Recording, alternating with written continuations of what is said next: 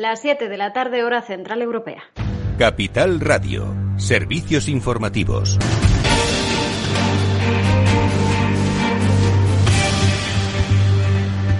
Muy buenas tardes. Se lo venimos contando aquí en Capital Radio. El Pleno del Tribunal Constitucional ha declarado inconstitucional el artículo del decreto de estado de alarma del Gobierno en 2020, en la primera ola de la pandemia, que imponía el confinamiento domiciliario a la población. El Tribunal considera que para decretar el confinamiento habría que haber declarado estado de excepción que requiere de un permiso previo del Congreso de los Diputados. Ha sido un tribunal muy dividido y después de dos días de deliberación. La sentencia todavía no publicada ha salido adelante por seis votos a favor y cinco en contra. El tribunal estima así parcialmente el recurso que había presentado Vox. Esto decía su líder, Santiago Bascal, tras conocerse la decisión.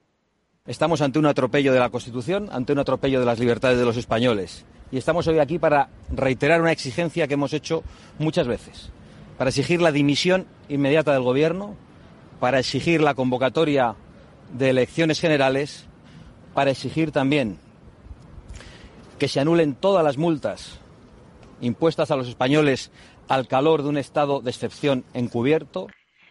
Y a la espera de que se publiquen hoy las cifras de coronavirus, acabamos de saber que Inglaterra ha situado a las Islas Baleares, Ibiza, Mallorca y Menorca en su lista ámbar. Esto significa que los viajeros que regresen de estos territorios van a tener que guardar 10 días de cuarentena, un nuevo varapalo para el turismo en esta región. Y dos comunidades autónomas, Cantabria y Cataluña, han vuelto a pedir este miércoles establecer un toque de queda en sus eh, territorios, medida que necesita ser autorizada por los tribunales se suman así a la comunidad valenciana que ya ha establecido un toque de queda selectivo en 32 localidades. Eh, por cierto que hoy Chimo Puig, el presidente valenciano, ha defendido que se estudie la propuesta de turismo para extender el uso del pasaporte COVID también en el sector del ocio nocturno. Le escuchamos. Bueno, en este momento lo que se está es ah, ah, viendo todas las posibilidades para generar actividad económica con seguridad. Eso es lo que queremos. Es, una propuesta que está encima de la mesa. Hoy espero que se empiece a hablar en el Consejo Interterritorial, pero bueno, es una, una idea que ha empezado a funcionar en algún país y bueno, pues yo creo que por, como mínimo hay que explorarla. Seguimos también pendientes de lo que pasa en Cuba. Desde el Partido Popular insisten en pedir a Pedro Sánchez que se pronuncie y reconozca, que el régimen de la isla es una dictadura. Lo decía hoy su líder, Pablo Casado. Es que aquí permitiríamos que torturaran a las jóvenes en las cárceles, que violaran a jóvenes en las cárceles, que salieran a la calle los matones del régimen a dar palizas a los que se manifiestan. ¿Se permitiría eso en España? ¿Por qué el gobierno no lo censura en Cuba? Creo que es algo que tiene que explicar ya, porque si no estaría dando un mensaje muy peligroso. Y es, con tal de permanecer en el poder, soy capaz de caer en la inmoralidad de negar un régimen dictatorial como el que asola Cuba desde hace 62 años. Y es que miembros del Gobierno han dicho que Cuba no es una democracia, pero han evitado pronunciar la palabra dictadura. Esto decía hoy Pedro Sánchez. Eh, también han hablado sus tres eh, vicepresidentas eh, que han evitado, dicen, poner etiquetas. Es evidente que Cuba no es una democracia no lo es. Es que yo creo que de verdad no es productivo eh, dedicarse a intentar calificar o poner una etiqueta a las cosas. No tanto caer en ese tipo de, mm, de, mensajes un tanto, eh, en fin, eh, complicados. Las democracias las definen los estándares de la ONU. Y también eh, en el ámbito económico, la ministra de Derechos Sociales y Agenda 2030, Ione Belerra, ha anunciado que trabaja con el Ministerio de Igualdad, que dirige Irene Montero, para ampliar el permiso de paternidad y maternidad de cuatro a seis meses. Lo decía hoy al presentar las principales claves de la futura ley de diversidad familiar y apoyo a las familias. Y mientras UGT y comisiones obreras han convocado varias concentraciones eh, para exigir al Gobierno el aumento del salario mínimo y también la derogación de la reforma laboral. Ambos sindicatos explican que vuelven a movilizarse para exigir al Gobierno que cumpla con los compromisos adquiridos con las organizaciones sindicales. Eh, la vicepresidenta eh, Yolanda Díaz eh, se ha referido también hoy a esa reforma laboral y a la negativa de la patronal de sentarse a negociar su propuesta. Pues hasta aquí este boletín informativo. Se quedan ahora con Eduardo Castillo, After Work, en Capital Radio.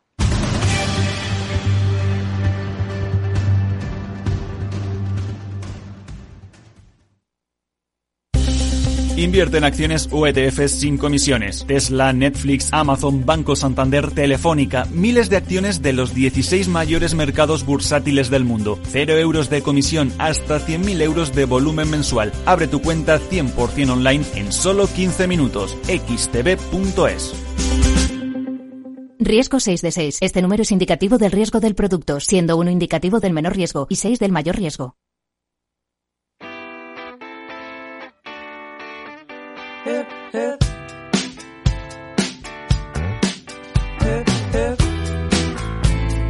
Después del trabajo, After Work, con Eduardo Castillo, Capital Radio. ¿Qué tal amigos? Muy buenas tardes. Bienvenidos al After Work que ya comienza en Capital Radio y que hoy va mm, a tocar, bueno, diversos temas de nuestra realidad, del momento que vivimos. El primero de ellos, obviamente, tiene que ver con la pandemia, que continúa, como habéis escuchado en las últimas noticias, esto no se ha acabado y nuevamente, bueno, pues nos encontramos con cifras que nos recuerdan que esto no se ha acabado y que obviamente eh, los efectos tampoco se han terminado. Efectos que debemos vigilar y, y debemos eh, cuidar. Y de eso es de lo que vamos a hablar enseguida con nuestra primera invitada, porque la experiencia del Ayuntamiento de Tres Cantos con sus jóvenes y el impacto de eh, la pandemia que ha tenido en ellos, principalmente emocional, es una de las cuestiones que queremos abordar con Marisa Peña, concejala de Educación, a la que enseguida vamos a saludar, y que mm, esperamos que su testimonio, sus experiencias, las que viven en Tres Cantos, bueno, pues puedan ser extrapolables pues a cualquier lugar de España, a cualquier municipio, a cualquier sociedad en la que los jóvenes, ahora muy señalados, eh, bueno, pues han sufrido el impacto como el resto de la población, pero ellos especialmente en el momento en el que les tocaba vivir. Bueno, pues enseguida preguntaremos a Marisa cuál es esa iniciativa acompañando TC, acompañando Tres Cantos, un servicio municipal para ayudar a los jóvenes a superar emocionalmente eh, los eh, indudables efectos que ha tenido y está teniendo la pandemia. Y luego volveremos con nuestra habitual sección, el transformador, que como sabéis también habla sobre los cambios, las transformaciones de nuestro tiempo, muchas de ellas aceleradas, cambiadas, condicionadas por la pandemia. Hoy hablaremos de la experiencia de El Banco de Alimentos, una mm, organización sin ánimo de lucro que en eh, estos tiempos de cambio, de excepcionalidad y también en estos tiempos de digitalización, estoy seguro de que también va a ser igualmente inspiradora para muchos de los que nos estáis escuchando. Con los especialistas de Salesforce y con Banco de Alimentos, obviamente, hablaremos en este programa para que nos trasladen su experiencia, para que nos inspiren un poco a todos. Em, esto es After Work, amigos. Vamos a comenzar ya mismo saludando a nuestra primera invitada. Vamos a ver qué es lo que podemos hacer por los jóvenes en esta pandemia.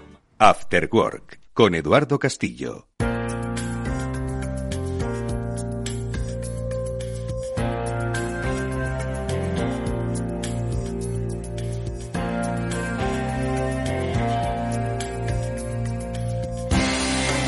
Bueno, pues a los jóvenes y muchos de vosotros eh, convivís eh, con ellos, lo sois, em, forman parte de vuestra familia, de vuestro núcleo social, pues recordaréis que a los jóvenes se les aplaudió por esa rápida adaptación de las tecnologías para acabar sus cursos, sus eh, colegios, sus universidades. Se les aplaudió por el esfuerzo que hicieron a unos chavales y a unas chavalas pues que estaban en tiempo de vivir se les impidió ver a sus abuelos, se les impidió ver a los amigos, se les impidió ver a los novios, a las novias. Y el esfuerzo, bueno, pues mereció la pena, pero también impactó. Hace muy poco se les señaló como responsables de la quinta ola, ¿no? Se les acusó de pues eh, insensatez y hoy con una quinta ola ya constatada más allá de lo que han podido o no hacer los jóvenes pues volvemos a nosotros, eh, volvemos a fijar los ojos en ellos, pero de una manera pues un poquito más emocional, ¿no? Vamos a tratar de entenderles y es algo que ha querido hacer el Ayuntamiento de Tres Cantos, que como digo es algo que es perfectamente extrapolable a todos los ámbitos en los que hay juventud, en los que tienen que construir nuestro futuro. Y por eso les vamos a preguntar eh, ¿Por qué se les ocurrió hacer esto de acompañando TC, esta iniciativa? Marisa Peña es concejala de Educación del Ayuntamiento de Tres Cantos. Marisa, ¿qué tal? Muy buenas tardes, bienvenida. Hola, buenas tardes, Eduardo. Es un placer compartir este rato con vosotros. Oye, Marisa, no sé si has visto un poco la cronología del joven en la pandemia, ¿no? Que ha pasado de estar, pues, admirado a, haber sufrido, a ser señalado. Creo que son muchos los aspectos emocionales que han recaído sobre ellos y es algo que desde Tres Cantos no habéis eh, querido dejar pasar, ¿no? Algo que habéis estudiado, que habéis analizado y para lo que queréis poner, por lo menos, remedio o acompañamiento, ¿no? Sí, eso es. Mucha presión y encima en una edad muy, muy crítica y que actuar rápido es muy importante.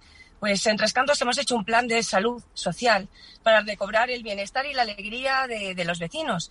Esta actuación para los jóvenes acompañando TC es una, es una de ellas porque allá por el mes de febrero junto con los orientadores de los seis centros educativos, vimos que estaban saltando las alarmas, estaban detectando que los jóvenes se encontraban mal, que había tristeza, absentismo, em, dificultad de socialización, problemas graves de, trastornos de alimentación y una de las cosas que más estaba alarmando eran las conductas autolíticas. Mm. Entonces, eh, esto eh, nos alarmó al consistorio y decidimos hacer una mesa especial para estudiar con profundidad qué estaba pasando.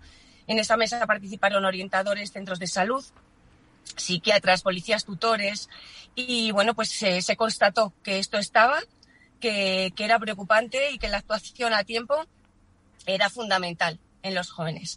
Así que de las medidas que salieron de, toda esa mesa, una de ellas fue que los jóvenes necesitaban de terapia urgente, porque los centros de salud estaban esperando unos meses y medio. y, esto no, no podía ser. La, Mm, la gravedad de la situación con algunos jóvenes hacía que, tengamos, que tuviéramos que tomar medidas urgentes. Así que montamos este servicio en un eh, tiempo récord y durante el mes de mayo y junio eh, ha habido cuatro terapeutas en el ayuntamiento en sesión de tarde para, en contacto con servicios sociales, en contacto con los centros de salud y los orientadores, un equipo al que tengo que agradecer del prestigioso gabinete UDEN, Juntieus de Madrid, un equipo que viene trabajando en educación ya muchísimos años y bueno, pues ha resultado un éxito. Sabíamos de esta problemática, pero nos hemos quedado asombrados porque hemos tenido unas eh, más de 30 familias que no habían pedido ningún tipo de ayuda, ya sea por vergüenza, porque asistir a servicios sociales a veces no es fácil, porque acudir al psicólogo todavía es un estigma, que esto tenemos que trabajar sobre ello.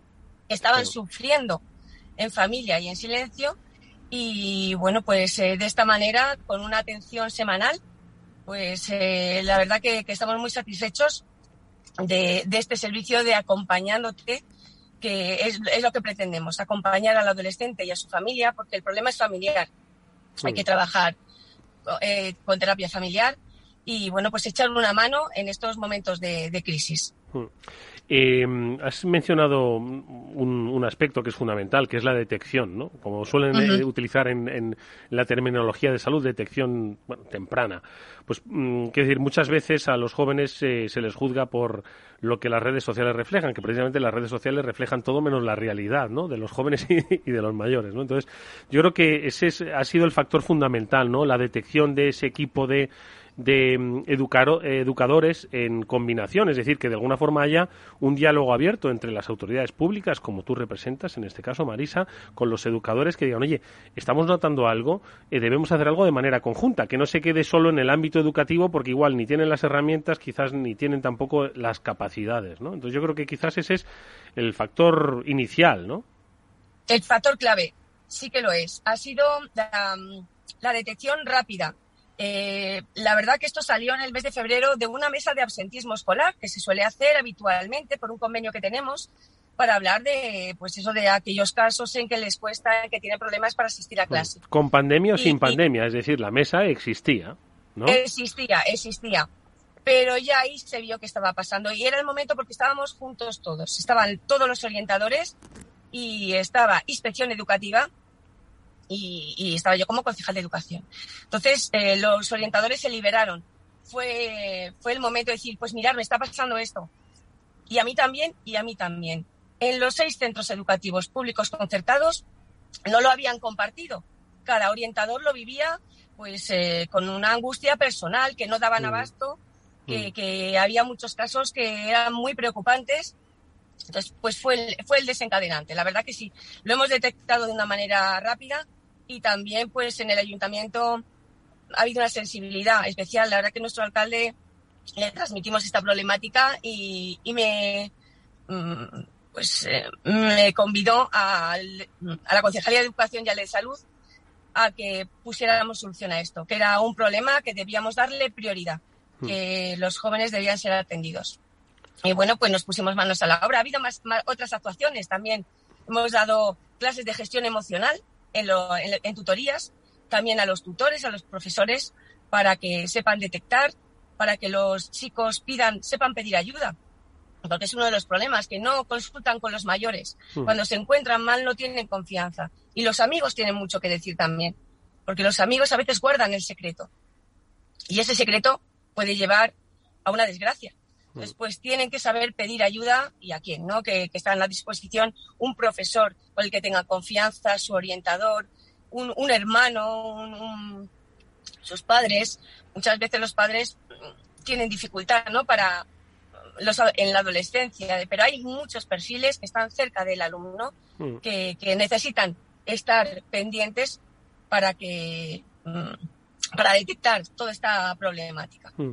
Y como dices, eh, sumar a las familias, ¿no? Porque al final, efectivamente, esto, pues hay muchas circunstancias, pues que pese a la buena intención, pese a que se disponen de herramientas, eh, la, toma de acción es lo complicado, ¿no? Porque, lo, porque para nadie es eh, grato reconocerlo. Para muchas familias, como bien has explicado, pues hay veces que no saben manejar el problema. No es que no quieran manejarlo o no quieran verlo, sino que no saben manejar el problema, ¿no? Y, entonces, eh, tomar acción en esto quizás es el segundo paso complicado, ¿no? Marisa, ¿cómo eh, lo habéis, eh, no sé, incentivado? ¿Cómo habéis logrado que a través de esas vías que ahora recordaremos, ¿no? WhatsApp, correo, Instagram incluso, ¿no? Aproximando pues esos lenguajes de comunicación de los jóvenes. Claro, ¿cómo llamamos a la acción?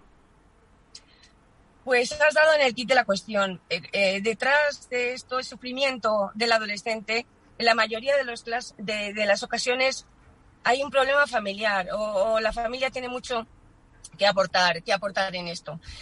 Pues mira, uno de, las, eh, de los porcentajes más habituales son separaciones mal llevadas, que en la adolescencia hacen muchísimo daño a los, a los jóvenes. Y en esta pandemia se ha sufrido mucho, especialmente por esto. Y entonces hay que tratar literalmente a la familia. Y cuesta, cuesta reconocer en la familia que no solo es el adolescente, que hay que hacerse una evaluación integral y que todos tenemos que cambiar nuestra manera de proceder y empatizar los unos con los otros para, para poder mejorar. Entonces es muy importante la terapia familiar. Y el éxito del programa ha sido también que han entrado por educación. Ha sido un teléfono, un correo electrónico, un WhatsApp anónimo porque si tú pides ayuda a tu ayuntamiento, suele ser a través de servicios sociales y ese movimiento cuesta todavía mucho.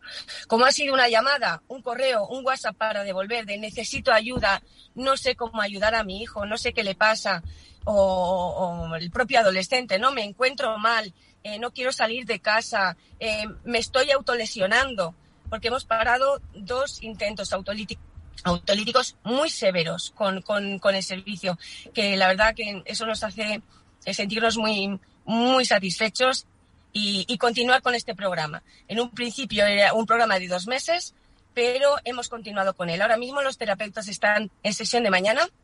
En agosto van a seguir acompañando a los adolescentes de la familia por videoconferencia para no dejarles continuar, aunque estén en vacaciones, con ese seguimiento, cómo estás, venga, que tú puedes, poco a poco, y vamos a continuar. Esto, esto no lo podemos parar.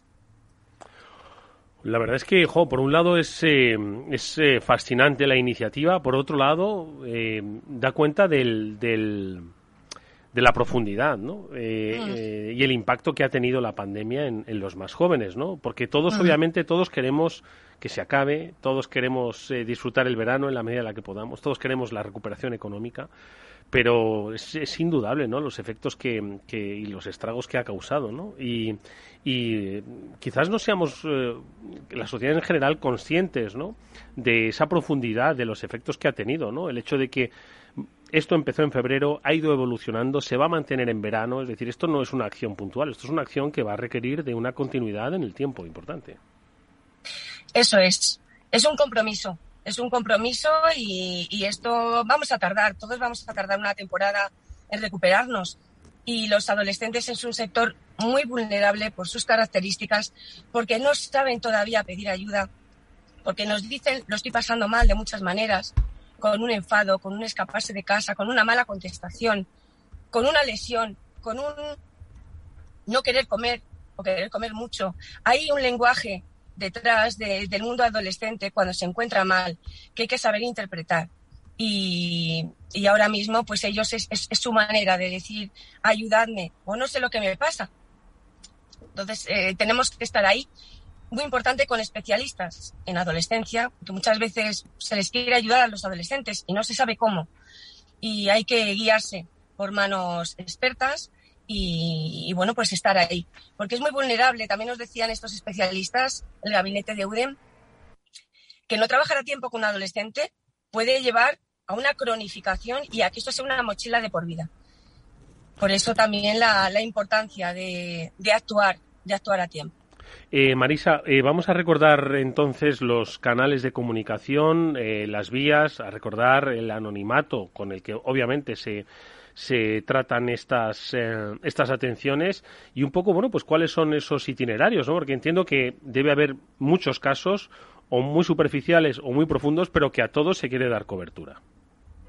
Eso es. Pues en un principio, mayo y junio, pusimos a disposición un número de teléfono eh, WhatsApp, Instagram y 24 horas de atención telefónica. En este servicio de atención 24 horas hemos recibido llamadas nocturnas de adolescentes, em, situaciones críticas de, familias en una crisis familiar. Y la verdad que, que, aunque pocas, pero la verdad que ha sido un apoyo muy importante. Ahora ya a partir de verano el servicio 24 horas lo hemos dejado, pero hay un WhatsApp ahora mismo la verdad que no lo tengo, Eduardo. Lo tengo yo, lo recuerdo. Sí, claro que sí. Es muy importante recordarlo. Ahora mismo está ese teléfono que tiene WhatsApp y es muy importante el WhatsApp porque en cualquier momento pueden dejar un soy eh, Carmen, madre de, de un adolescente y necesitaría orientación. Entonces, los terapeutas se van a poner en contacto con esta familia cuanto antes, al día siguiente, y, ya eh, a través de esa vía pueden eh, eso encontrar el, el, canal de comunicación. Hay correo acompañandotc arroba trescantos.es. Ya sabemos que la ñ... La ñ nos la han vetado, sí. Sí. yo soy Peña y la verdad que, que no lo llevo bien. Así que es, en vez de acompañandotc, acompañandotc arroba trescantos.es. Y pues Eduardo, si eres tan amable y recuerdas tú el número de teléfono con WhatsApp, y está a disposición de las familias y enseguida los terapeutas se pondrán en contacto. Bueno, pues eh, recordamos, el WhatsApp es el 634 856 208. Estamos hablando de familias tricantinas de Tres Cantos, pero yo creo que la iniciativa que nos ha eh, compartido Marisa Peña, la concejala de Educación del Ayuntamiento de Tres Cantos, es perfectamente extrapolable para cualquier ayuntamiento grande o pequeño de todo el territorio nacional. No tengáis eh, eh, inconveniente en llamar a Tres Cantos y decir, oye, ¿cómo lo habéis hecho? ¿Cómo lo habéis detectado? ¿Cómo lo habéis organizado? El WhatsApp, lo recuerdo, 634-856-208. Y la dirección de correo electrónico acompanándotc, las siglas de Tres Cantos, arroba trescantos.es y perfil de Instagram, arroba Bueno, pues la iniciativa por la que os felicitamos, por la que os damos todo el ánimo eh, y os deseamos toda la suerte del mundo porque decimos, esto por desgracia no se ha acabado y al final pues en ellos depositamos nuestras esperanzas, nuestro futuro. Vamos a ayudarles a sobrellevar lo que nosotros pudimos eh, vivir con cierta libertad, a ellos les ha tocado vivirlo de otra manera. Bueno, pues iniciativas que ayuden a los jóvenes siempre, como digo, serán bienvenidas. Enhorabuena, como digo, y mucha suerte para el futuro. Marisa, hasta muy pronto. Muchísimas gracias. Estamos para servir. Buenas tardes. Adiós.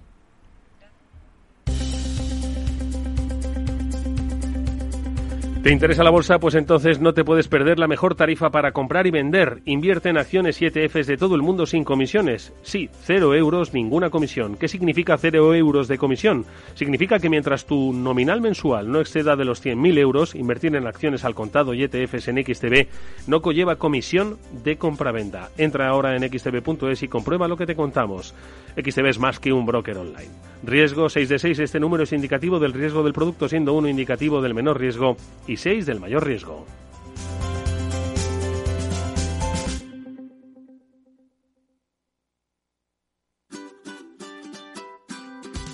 Mesa y Descanso es el programa donde Mar Romero te acerca cada fin de semana los mejores productos, te invita a disfrutar de los buenos vinos de cada denominación de origen y a conocer restaurantes y lugares de ocio con un encanto especial.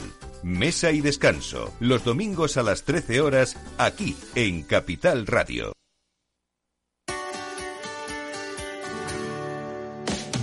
Aquí, en Capital Radio, está el programa más divertido y de mayor influencia en el mundo del capital humano. Todos los viernes a la una de la tarde, únete a Humanos en la Oficina, presentado y dirigido por el speaker internacional Miguel Ángel Pérez Laguna. Un programa donde el talento es protagonista en un formato innovador e irresistible que ya se escucha en 13 países. No te lo pierdas.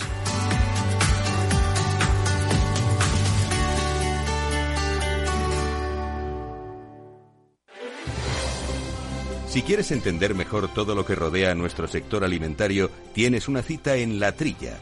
Un gran equipo de especialistas te acercará a la actualidad económica y política desde el campo hasta la mesa.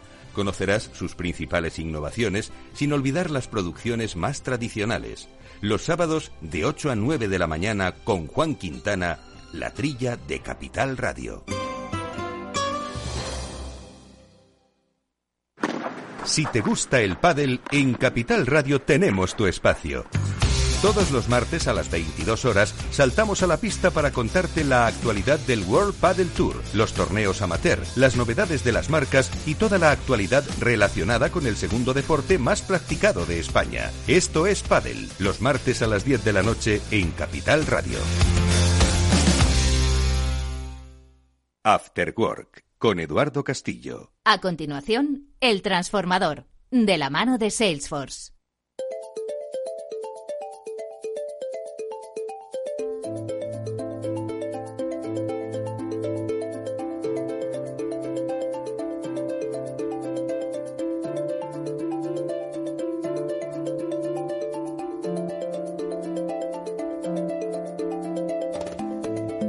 Pues comienza ya nuestro espacio de transformación, El Transformador, aquí en Capital Radio, que como sabéis lo hacemos cada semana con la ayuda de los especialistas de Salesforce y que junto a ellos conocemos la experiencia de cambio, de transformación, de reflexión de numerosas empresas de todo tipo, tamaño y condición. Y hoy volvemos a hablar de una, vamos, una empresa de institución, en este caso, eh, con una condición diferente a las que quizás hemos eh, hablado en otras ocasiones, porque hoy nos acompaña el Banco de Alimentos, una organización benéfica sin ánimo de lucro.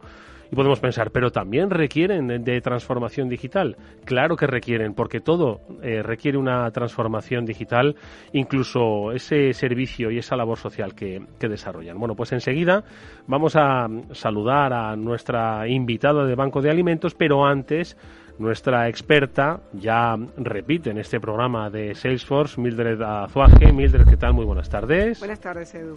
Mildred, hay que recordar, es la directora de programas ejecutivos de Salesforce. Nos ha acompañado ya en más de una ocasión hablando sobre el futuro del marketing, sobre el futuro de las compañías, cómo de alguna forma tienen que visibilizar y visualizar una nueva forma de relacionarse con la sociedad.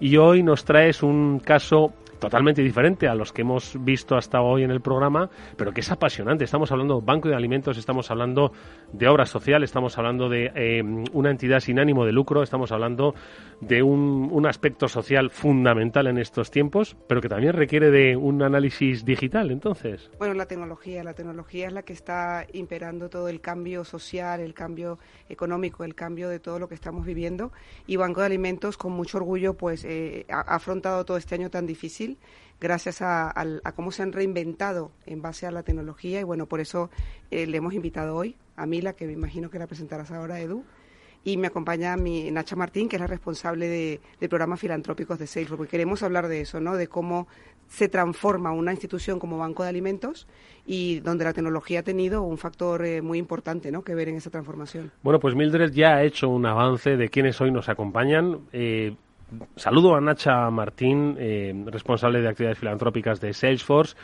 con la que dirigiremos nuestra conversación con Mila. Nacha, ¿qué tal? Muy buenas tardes. ¿Qué tal? Gracias, Eduardo, por invitarnos.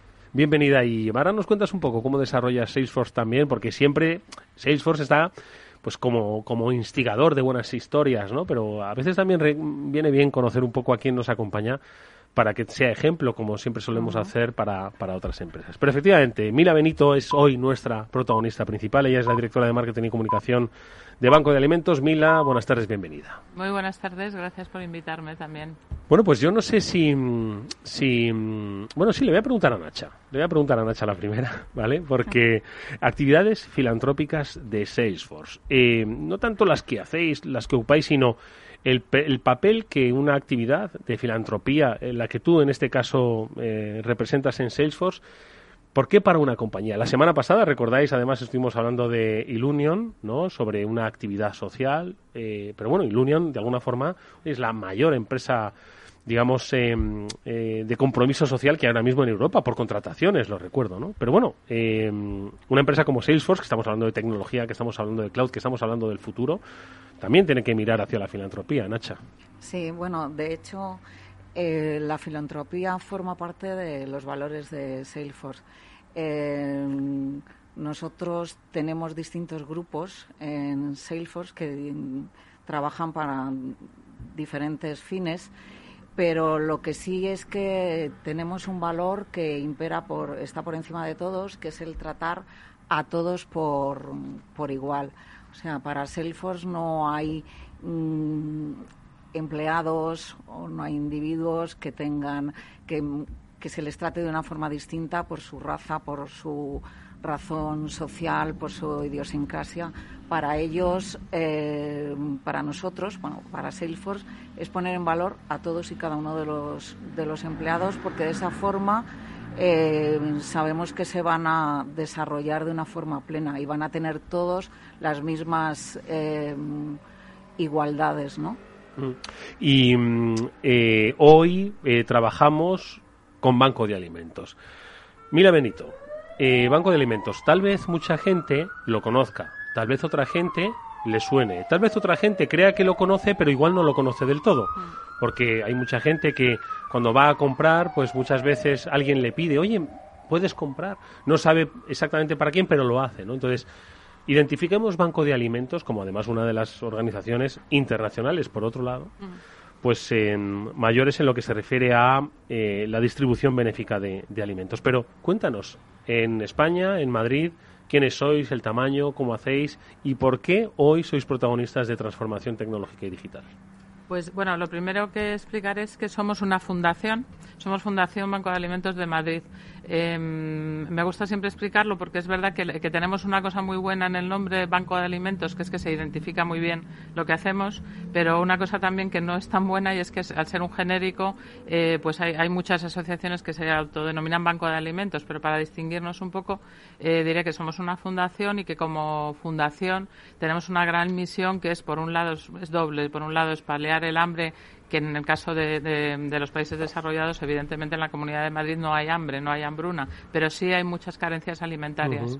Entonces, como, como, misión de fundación, por un lado es paliar el hambre y las carencias alimentarias y evitar, una, una parte muy importante es evitar el, el, despilfarro alimentario, que ese es el origen de los bancos de alimentos en el mundo. En realidad, en, desde el año 65 que empezaron a operar en Fénix, eh, se empezó a operar un pequeño grupo porque se vio que había alimentos que sobraban, que no se utilizaban porque llegaba la fecha de caducidad, porque en una caja había tres ciruelas estropeadas cuando el resto estaba bien y esos alimentos se tiraban y sin embargo había gente que necesitaba ayuda alimentaria. Así empezaron los bancos de alimentos y esa es nuestra misión como fundación, eh, nuestra gran misión, paliar el hambre y, evitar el despilfarro. Y gestionamos esa gran misión a través de la gestión del Banco de Alimentos de Madrid, que, ya ahí la labor es recoger gratuitamente alimentos y distribuir alimentos entre la población más desfavorecida de de la Comunidad de Madrid, que estamos hablando de un 17% de la, de la población de la comunidad que está en pobreza o riesgo de exclusión social, que quiero dar el dato porque es muy importante. Sí, es muy elevado. Es muy elevado. Entonces, bueno, pues la verdad es que en esa en esa labor de evitar el, despilfarro y, por otro lado, en dar alimentos a quienes necesitan, pues nosotros tenemos varias fuentes de ingreso de alimentos. Unas que vienen de recuperación, eh, pues a través de un programa de, fruta y hortaliza de retirada de la Unión Europea. Otra parte de recuperación de alimentos viene de Mercamadrid, directamente de los asentadores y, empresas que están en Mercamadrid. Nosotros tenemos allí seis, eh, siete naves que reciben a diario comida y alimentos. ¿Siete naves tenéis en Mercamadrid? cedidas por Mercamadrid, sí. Eh, sí, entonces allí a diario recibimos productos de las empresas de Mercamadrid. Esa es otra fuente de, aprovechamiento de, de, alimentos, digamos. Em, eh, tenemos también este programa de, de, la Unión Europea de retirada de frutas y, hortalizas y luego recogemos, que es una parte muy importante, todo el excedente de la industria alimentaria es decir, productos que no da tiempo a poner en el punto de venta porque tienen una fecha de caducidad próxima o que tienen un defecto en el envase, eh, tienen un pequeño defecto que no altera, o sea, que están en perfectas condiciones de consumo. toda la industria alimentaria nos, nos dona. Eso es otra fuente de recuperación porque serían alimentos que la ley obliga a destruir con sus correspondientes emisiones de CO2. Entonces es muy importante aprovecharlos y poder, poder distribuir. Entonces tenemos toda una parte de recuperación de alimentos, otra parte que viene de donaciones directamente de particulares eh, o de empresas que nos donan directamente o bien alimentos o bien dinero para que compremos alimentos y por primera vez en el año 2020, por primera vez, y digo que mm, ha sido bastante significativo de cómo ha sido el año 2020 con la pandemia, tuvimos que abordar compra de alimentos. Hasta el año pasado nosotros con la, recuperación de, alimentos y las donaciones dábamos, cubríamos. El año pasado tuvimos que empezar a comprar alimentos. Después de 25 años, llevamos 25 años trabajando y fue, ha sido la primera vez que, no, que tuvimos que abordar compras, que yo creo que es un dato pues, significativo de cómo, de cómo fue el año, de cómo aumentó la demanda de personas que necesitaban ayuda y de, y de cómo solamente gracias a la solidaridad de las empresas, por un lado, que fue increíble la ayuda realmente la que recibimos en no solo en donaciones de alimentos porque no solamente necesitamos donaciones ha, habido empresas que nos han ayudado a transformarnos. Antes hablabais de la digitalización. Nosotros estábamos ya en un proceso de digitalización pero la pandemia nos lo, nos lo ha acelerado de una manera increíble porque nos encontramos que habíamos pasamos de atender a 130.000 personas a en abril ponernos en 186.000 que hoy todavía atendemos eh, se, incrementó muchísimo la demanda, bajaron mucho las donaciones al principio, pues la gente estaba confinada, es decir, no podía donar porque no, no, no, sabía dónde, no podía salir. Las empresas estaban trabajando en, casa, sus empleados. Entonces nos encontramos con una situación en la que realmente, bueno, el primer problema que tuvimos fue el voluntariado lógicamente mayor, en, en nuestro caso, que tuvo también que confinarse, que necesitábamos relacionarnos unos con otros para gestionar la ayuda y, gestionar, y relacionarnos con las entidades benéficas y, realmente nos, nos pilló desde, bueno, pues 300 llamadas diarias que no teníamos una centralita virtual, por decir una cosa, una cosa, una cosa sencilla, ¿no? Pero, claro, no teníamos capacidad de atender todas las llamadas al principio. No teníamos herramientas colaborativas que pudiéramos utilizar de videoconferencia, tal un voluntariado mayor que tuvo que confinarse y poco acostumbrado a las herramientas digitales. Tuvimos que abordar formación interna también para poder empezar a trabajar rápidamente. Entonces, en, lo que fue ayuda de las empresas, aparte de donaciones de alimentos o donaciones económicas, recibimos mucha ayuda, primero de, de su expertise. Nos ayudaron a, a, saber cómo, cómo hay que hacer las cosas, pues consultoras, empresas como eh, grandes, grandes empresas que nos ayudaron en el proceso de transformación en el que estamos ahora mismo inmersos. Eh, y por supuesto pues aumentamos mucho todo lo que fueron utilización de redes sociales pues para, para agilizar la petición de voluntarios de donaciones de suscriptores o sea para nosotros todo el proceso de digitalización nos, lo hemos tenido que acelerar al máximo con, con la pandemia para poder gestionar y dar salida a toda la demanda que, que tuvimos extra, ¿no? Y que aún hoy tenemos, ¿eh? Porque no, no ha descendido la cifra todavía. Mm. Eh, la verdad es que bueno nosotros ahí tenemos un modelo en el que atendemos a través de entidades benéficas a- nosotros enviamos alimentos a- Claro, ¿cómo, cómo funciona? Es decir, Sí. estaba eh, eh, atendiendo, eh, vamos, A la dimensión. vamos, a la dimensión. Estaba pensando que eh, ya no solo por las siete naves de Mercamadrid, estamos hablando de casi una empresa de alimentación, eh, en fin, con un tamaño como Sí. cualquier otra empresa de alimentación, ¿no? Bueno, El volumen que... Si que- fuéramos una empresa de alimentación, moveríamos, estaríamos moviendo el año pasado aproximadamente por un valor de 40 millones de euros. Vale, para que nos hagamos una idea. ¿no? Es una gran empresa de Exactamente, es una gran empresa de alimentación. Entonces, que tiene que gestionar eh, las eh, eh, donaciones, la recuperación, la de Mercamadrid, el- los excedentes de la industria. Es decir, tiene que gestionarse exactamente igual que lo gestionaría una Sí. empresa de alimentación. ¿no? Yo tengo una curiosidad, Mila. ¿Cómo, cómo hicieron esa justamente en el año de la pandemia? ¿Cómo gestionaste ese voluntariado físico que es tan amplio y tan necesario? ¿Cómo habéis hecho para, para hacer esa, ese, ese cambio ¿no? Y, y no y no paralizar la actividad de la Mm. asociación? ¿Cómo fue esa...? Ese fue el primer reto que tuvimos que abordar, el más importante, porque a día uno de confinamiento nuestra media de edad de voluntarios era 67 años, o sea, te puedes imaginar que casi todos no podían salir porque la- Por desde el el, banco riesgo, sí. se, se les dijo que no salieran. Entonces ahí pasamos de tener 400 y pico voluntarios y 28 personas contratadas en ese momento, pues eh, a tener 200 eh, activos. Entonces, lo primero que hicimos fue lanzar a través de redes sociales, una, una, sobre todo a través de redes sociales, una campaña de captación de voluntariado joven. Afortunadamente respondieron rapidísimamente tanto de empresas como de como de particulares. Nos eh, tuvimos casi 200 personas que se nos apuntaron a, hacer labores de voluntariado tanto en nuestros almacenes para trabajar a diario en la- lo que son las entregas de, alimentos como en la distribución. Hubo muchísimas empresas que se ofrecieron sus empleados como voluntarios con sus coches particulares para llevar alimentos o con los coches de las empresas. Había empresas que tenían flota de- de vehículos y nos pusieron la flota de vehículos a disposición. Y mucho voluntario, mucho voluntario joven, y que algunos todavía si- siguen haciendo voluntariado. ¿no? Nos vino bien, es verdad, eh, dentro de la- del drama nos vino bien que, había, que como la gente estaba confinada podía dedicar su tiempo, ¿no? Entonces ahí pues recibi- eh, lanzamos una campaña y enseguida recibimos respuesta de, de gente que se apuntó, porque fue el primer reto a superar. Y también con las entidades benéficas el problema que tenían era, era el mismo, que no tenían voluntarios para para distribuir alimentos eh, Claro. y muchas familias no podían ir a recoger porque muchos además había un, un nivel de contagio muy muy importante no Mm. justamente las zonas más afectadas eh, de contagio son las zonas más necesitadas de ayuda es que es así toda la zona sur no pues Vallecas Usera eran zonas mm, de hecho montamos entidades de cabecera montamos entidades de cabecera para reforzar porque realmente las entidades estaban desbordadas, ¿no? Y mucha gente no podía salir a recoger. Y ahí el voluntariado que se apuntó, pues sobre todo para hacer labores de llevar paquetes, traer paquetes y, y- Claro. y distribuir alimentos, ¿no? Eh, ahí tengo una segunda pregunta, porque con las cifras que tenemos de Banco de Alimentos, eh, más de 24 millones de kilos de alimentos distribuidos hasta enero de 2021. Quería preguntarte en comparación con otros años, ¿cuál ha sido un poco esa, esa evolución? Igual que tienes más de 180 mil eh, familias atendidas, ¿no? Mm. Esas cifras en vuestra historia.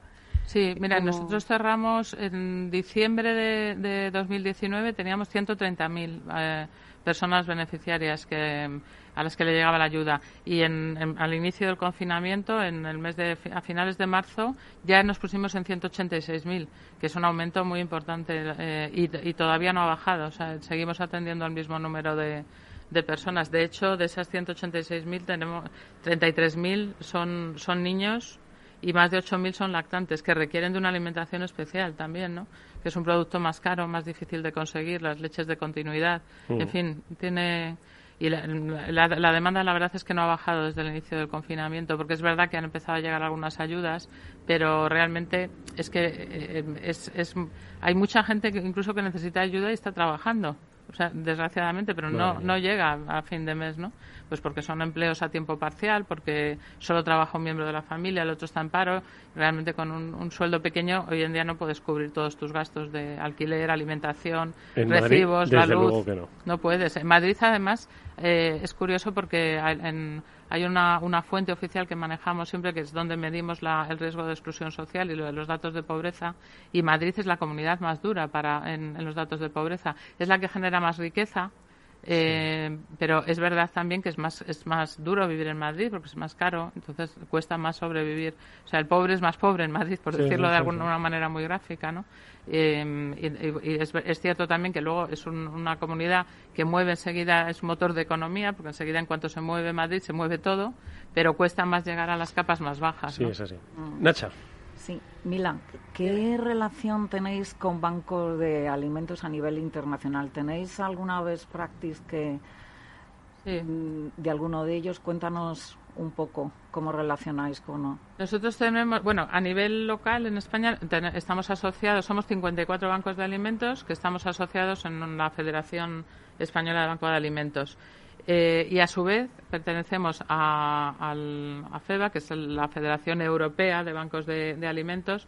Es una federación muy activa y con la que tenemos mucho contacto. Por daros una, por daros una idea, el año, este año de pandemia, a pesar de que todos hemos estado muy desbordados, se hicieron 13, 13 puestas en común, digamos, a, través de, videoconferencias, donde compartieron todo lo, que ellos iban. Eh, viendo que, estaba funcionando mejor en unos países, en otros, cómo se estaba organizando, compartían el conocimiento.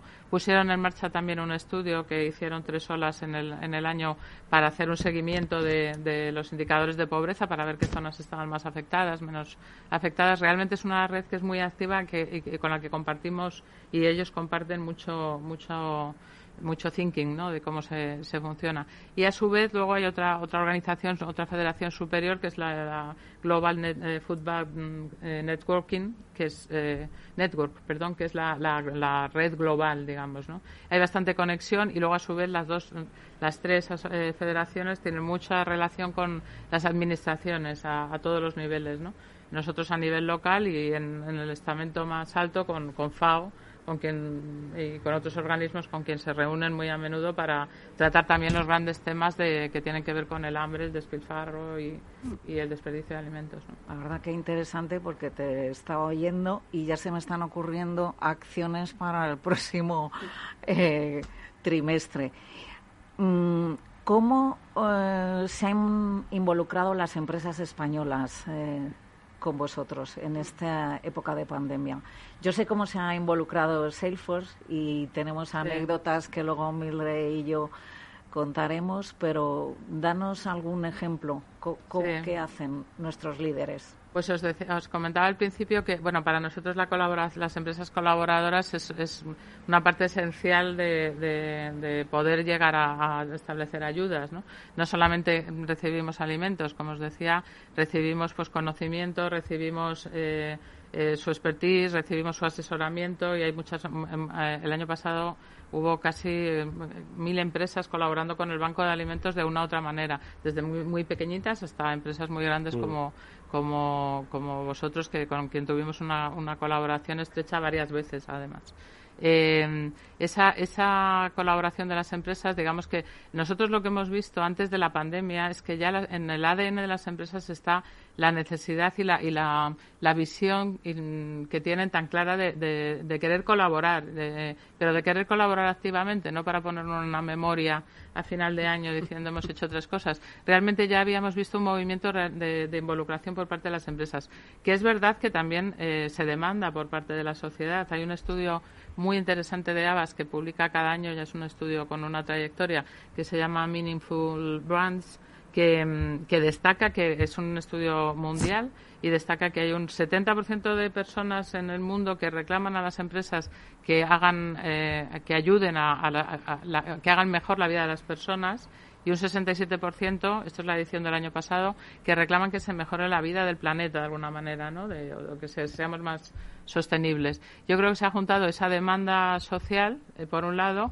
y, y, esa, y esa realmente convencimiento ahora mismo de las empresas de que quieren hacer algo y quieren hacer algo activamente. Y la segunda cosa que hemos observado es que esto no es una labor solo de un área de la empresa que el presidente dedica a hacer mm, los temas más de filantropía y tal, sino que toda la empresa está, colaborando ahora de una manera muy muy, muy estrecha y, y, se involucran. Nosotros lo hemos visto en el, en el, Banco de Alimentos, que cuando se ha llevado a cabo una acción ha estado el CEO y ha estado, han estado sus empleados haciendo voluntariado, oyendo a una entidad benéfica a llevar una ayuda que, que nos habéis aportado eso realmente es una cosa que, ha cambiado. Antes era como un pequeño grupo dentro de la compañía que se dedicaba a hacer cosas sociales y ahora realmente es, es, algo que está en el ADN de la compañía y que está en el ADN del negocio de la compañía también, de la parte comercial de la compañía, porque solo así funciona.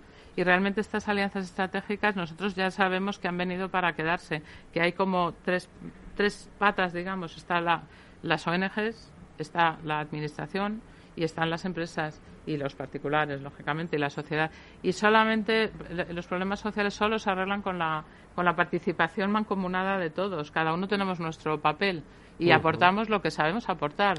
Ninguno de los actores puede aportarlo todo porque ninguno tiene el expertise 100%. Yo creo que la, el éxito de, de, y de hecho el éxito yo creo de haber podido afrontar una situación como, como la que hemos vivido con la pandemia, ¿no? Creo que ha sido precisamente haber sido capaces de hacer esta comunión entre empresas y, empresas y, en el caso nuestro de Banco de Alimentos ha sido clave, clave. Yo creo que con vosotros, con Salesforce, que hemos tenido varias varias acciones, ha sido muy muy importante. ¿Qué habéis hecho eh, desde Salesforce, Nacha? Pues mira, nuestra relación con Banco de Alimentos se remonta hace seis años, yo creo. Yo llevo siete en la compañía y ya empezamos. Mm, no sé cómo vino el primer contacto, pero desde ayuda a recoger alimentos en los supermercados a un en enero evento familiar en donde las familias con los hijos hacíamos la, distribución del, del, alimento, que era algo que, que ahí ya mm, eh, lo que querían los padres es que los hijos viesen la necesidad, dónde iban esos alimentos y la cantidad de alimentos en esas naves que comentaba Mila, que, que te sorprenden llenas de cajas de alimentos, de macarrones, arroz de, primera necesidad. Y claro, eh, no sé qué decirte, últimamente eh, nuestra nuestra ayuda eh, a través de eh, con Mildred en todos los eventos que hacemos de Executive Engagement hay una acción de voluntariado. Entonces son acciones de voluntariado que van más directas entregamos pues a 10 familias de distintas ONGs ¿Cuántos kilos de alimentos? Llevamos más de 4.000 eh, kilos desde el año pasado. sí. Entonces, mm, te diré que es muy impresionante. A mí me, me, impresiona cuando vamos a entregar esas cajas y ves a las familias esperando mm. los alimentos. Es algo que te conmueve. Es algo que te conmueve y, y que dices, es que tengo que hacer más. Esto es poco, tengo que hacer más empiezas a hablar con las ONGs, ves las necesidades, tienen cantidad de proyectos. En todas ellas hay grandes profesionales que se desviven para que no haya brecha digital, para que haya formación entre los beneficiarios, mm, cantidad de, de proyectos que tienen y no, no nos podemos involucrar en todos, pero bueno, poco a poco. Y retomando un poco los aspectos de gestión, ¿no? Por hablar de la adaptación tecnológica, ¿no? Eh, dices que ya venía previamente a la pandemia. La pandemia mm, os hizo ver que, pues, las llamadas, el call center, las eh, herramientas, la gestión de los voluntarios, la formación necesaria, la propia gestión logística, ¿no? Ah. Eh, y eh, entiendo que os dijo, oye, tenemos que acelerar y profundizar en esa transformación digital, ¿no? Mm. ¿Cómo lo habéis eh, impactado? ¿Cómo lo estáis adaptando? Mira, hay una hay una, un hecho muy significativo en el caso de, de Banco de Alimentos. Nosotros tenemos una gran operación de recogida de alimentos todos los meses de noviembre, que es la gran recogida de alimentos que conoce todo el mundo porque estamos en todas las cadenas de, de alimentación pidiendo alimentos y tradicionalmente eran alimentos físicos. La gente iba a hacer la compra y cogía pues, sus paquetes de lo que quisiera, nos los donaba a la salida. y teníamos nuestros voluntarios, 17.000 voluntarios en Madrid, que recogían los alimentos. Después los llevábamos a, una, a unas naves enormes, los clasificábamos y, se, y nos servían de, de fondo de armario, de almacén, digamos, para entregar. Esto es una operación que llevamos haciendo siete años y que está muy arraigada en la, en la sociedad, porque además se hace en toda España a la vez. Bueno, de repente estábamos confinados, con lo cual no podíamos recoger alimentos físicos porque era una, un, un riesgo de contagio enorme. Entonces eh, ahí dijimos, bueno, ¿y qué hacemos? Porque realmente ni podíamos hacer operaciones kilofísicas tampoco en empresas ni en ningún sitio. o sea, es, que no podíamos coger alimentos, que es que es la base de nuestra de nuestra actividad. No, no podíamos recogerlos. Entonces eso se tuvo que digitalizar. Lanzamos por primera vez operaciones kilo online. Em, que todavía estamos haciendo, de tal manera que nosotros preparamos una, una landing page, una web de donación personalizada para cada empresa, eh, a través de la cual pues los empleados eh, y la propia empresa que muchas veces dice bueno pues si los empleados han recogido mil kilos la empresa da otros mil eh, participan y todas esas recogidas que antes eran físicas de alimentos las hacen online y, nos entregan el dinero y nosotros con ese dinero compramos alimentos. Y la gran recogida, que teníamos mucho miedo porque realmente decíamos, bueno, es que sin ver los alimentos, sin esa ilusión que le hace a la gente ir con el niño, que le lleva para que vea cómo se es solidario, dando su paquetito de, tal, nos daba mucho miedo que la participación fuera más pequeña y fuera menos ilusionante, porque la parte emocional es muy importante en, todo este tema de colaboración mm. con, con, una ONG o con Banco de Alimentos. Sí, sin lugar a dudas, ¿no? que uno vea, ¿no? Que pueda tocar y, eso es una cosa, de su solidaridad. Eso es una cosa que, que, nos daba mucho miedo. Decíamos, bueno, esa parte tan emocional de la recogida, de la no la pudimos hacer, se hizo con donación al pasar por caja. Eh, en el momento de hacer la compra, pues tú decías, bueno, yo quiero donar un euro o quiero donar 100 euros. Y así la hicimos y la verdad es que el resultado fue fantástico. Y luego abrimos también posibilidad de donar online en, en gran recogida. Eso nos permitió estar durante un mes entero con lo cual, bueno, pues la verdad es que recogimos en el año 2019 mmm, recogimos 1.750.000 kilos de alimentos y el año pasado recogimos siete, más de 7 millones de kilos de alimentos. Quiero decir hasta qué punto, con este ejemplo, la digitalización nos hace más eficaces en el fondo. Sí, sí, sin lugar a dudas, pero de todas formas le iba a preguntar en a un, momento, en un momento de pandemia tan difícil... Claro, pero claro, yo creo que la reacción a priori es decir, madre mía, pero ¿cómo? ¿Digital? O sea, pues si yo lo que quiero es ayudar, no siempre el concepto de ayuda lo tenemos como una ayuda física, ¿no? ¿Qué te mm. parece esa, ese cambio hacia lo digital de la ayuda? Pues, mira, eh, ayer mismo hablaba con una, con una ONG eh, que trabajan con bueno pues eh, con personas que tienen un eh, déficit no o sea o síndrome de Down o autismo. Entonces vamos a desarrollar un proyecto que es claro la digitalización al final crea una brecha. Hay muchos puestos que están mecanizados y que tienden a desaparecer. Lo que vamos a hacer es educarles en que aprendan a manejar las herramientas digitales. Entonces es un proyecto que, que estamos eh, está en embrión. Ayer lo hablamos, pero que ya tenemos varias un par de ONGs con las que vamos a trabajar y esperemos desarrollar y venir eh, a hablar del proyecto aquí los micrófonos estarán abiertos, por supuesto, faltaría más. Mildred. Pues que justamente el tema de la brecha digital viene por la, eh, digamos que el, problema de no saber manejar ¿no? las herramientas. Entonces, uno de los, de los puntos también importantes que hemos desarrollado con Banco de Alimentos, aunque no es necesariamente la parte de alimentación, es el detectar asociaciones que además de necesitar alimentos necesiten formación para personas que necesitan ser incluidas socialmente. Entonces, allí Nacha ha visto, como otra brecha, otra vía, perdón, para, para disminuir esa brecha con la formación. Entonces, además de la parte de alimentos, que tienen no sé cuántas beneficiarias tiene el Banco de Alimentos, muchísimas, hemos captado eh, otras organizaciones que necesitan, además de las donaciones, eh, formación. Y para nosotros esto es fundamental para disminuir la brecha digital, que la gente sepa usarlo. Mildred, sin la, la tecnología no deshumaniza, sino que rehumaniza. Y nosotros hoy lo hemos mm. constatado con la experiencia de Banco de Alimentos, cuya directora de Marketing y Comunicación, Mila Benito, nos lo ha explicado fantásticamente bien y a la que deseamos toda la suerte del mundo. Mila, gracias. Muchas gracias Hasta a muy pronto.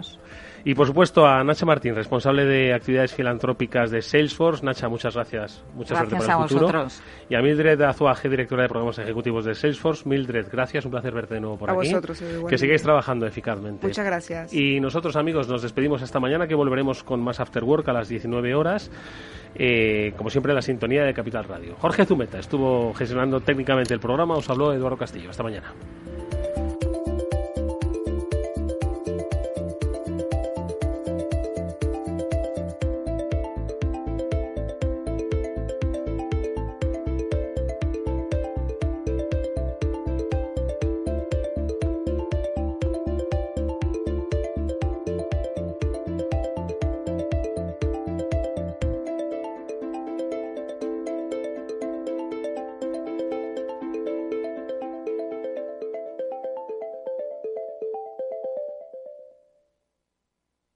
Salesforce les ha ofrecido el transformador. Escuchas Capital Radio, Madrid 105.7, la radio de los líderes. Gráficas Naciones. Más de 50 años de experiencia en el sector de las artes gráficas. Apostamos por la última tecnología tanto en impresión offset como en digital y gran formato. Realizamos todo tipo de impresión. Tarjetas de visita, folletos, libros, vinilos, decoración y montaje de stands. Más información en el 91 629 2145 o en gráficasnaciones.es. Esto te estás perdiendo si no escuchas a Luis Vicente Muñoz en Capital, La Bolsa y la Vida. Clemente Fernández, expresidente de Amper y encabeza a los minoristas de Abengoa. Al no haber posibilidad de crédito ciclo, pues yo creo que habrá que acudir ya a la SEPI, ¿no? Un rescate de, de SEPI. No te confundas. Capital, La Bolsa y la Vida con Luis Vicente Muñoz, el original.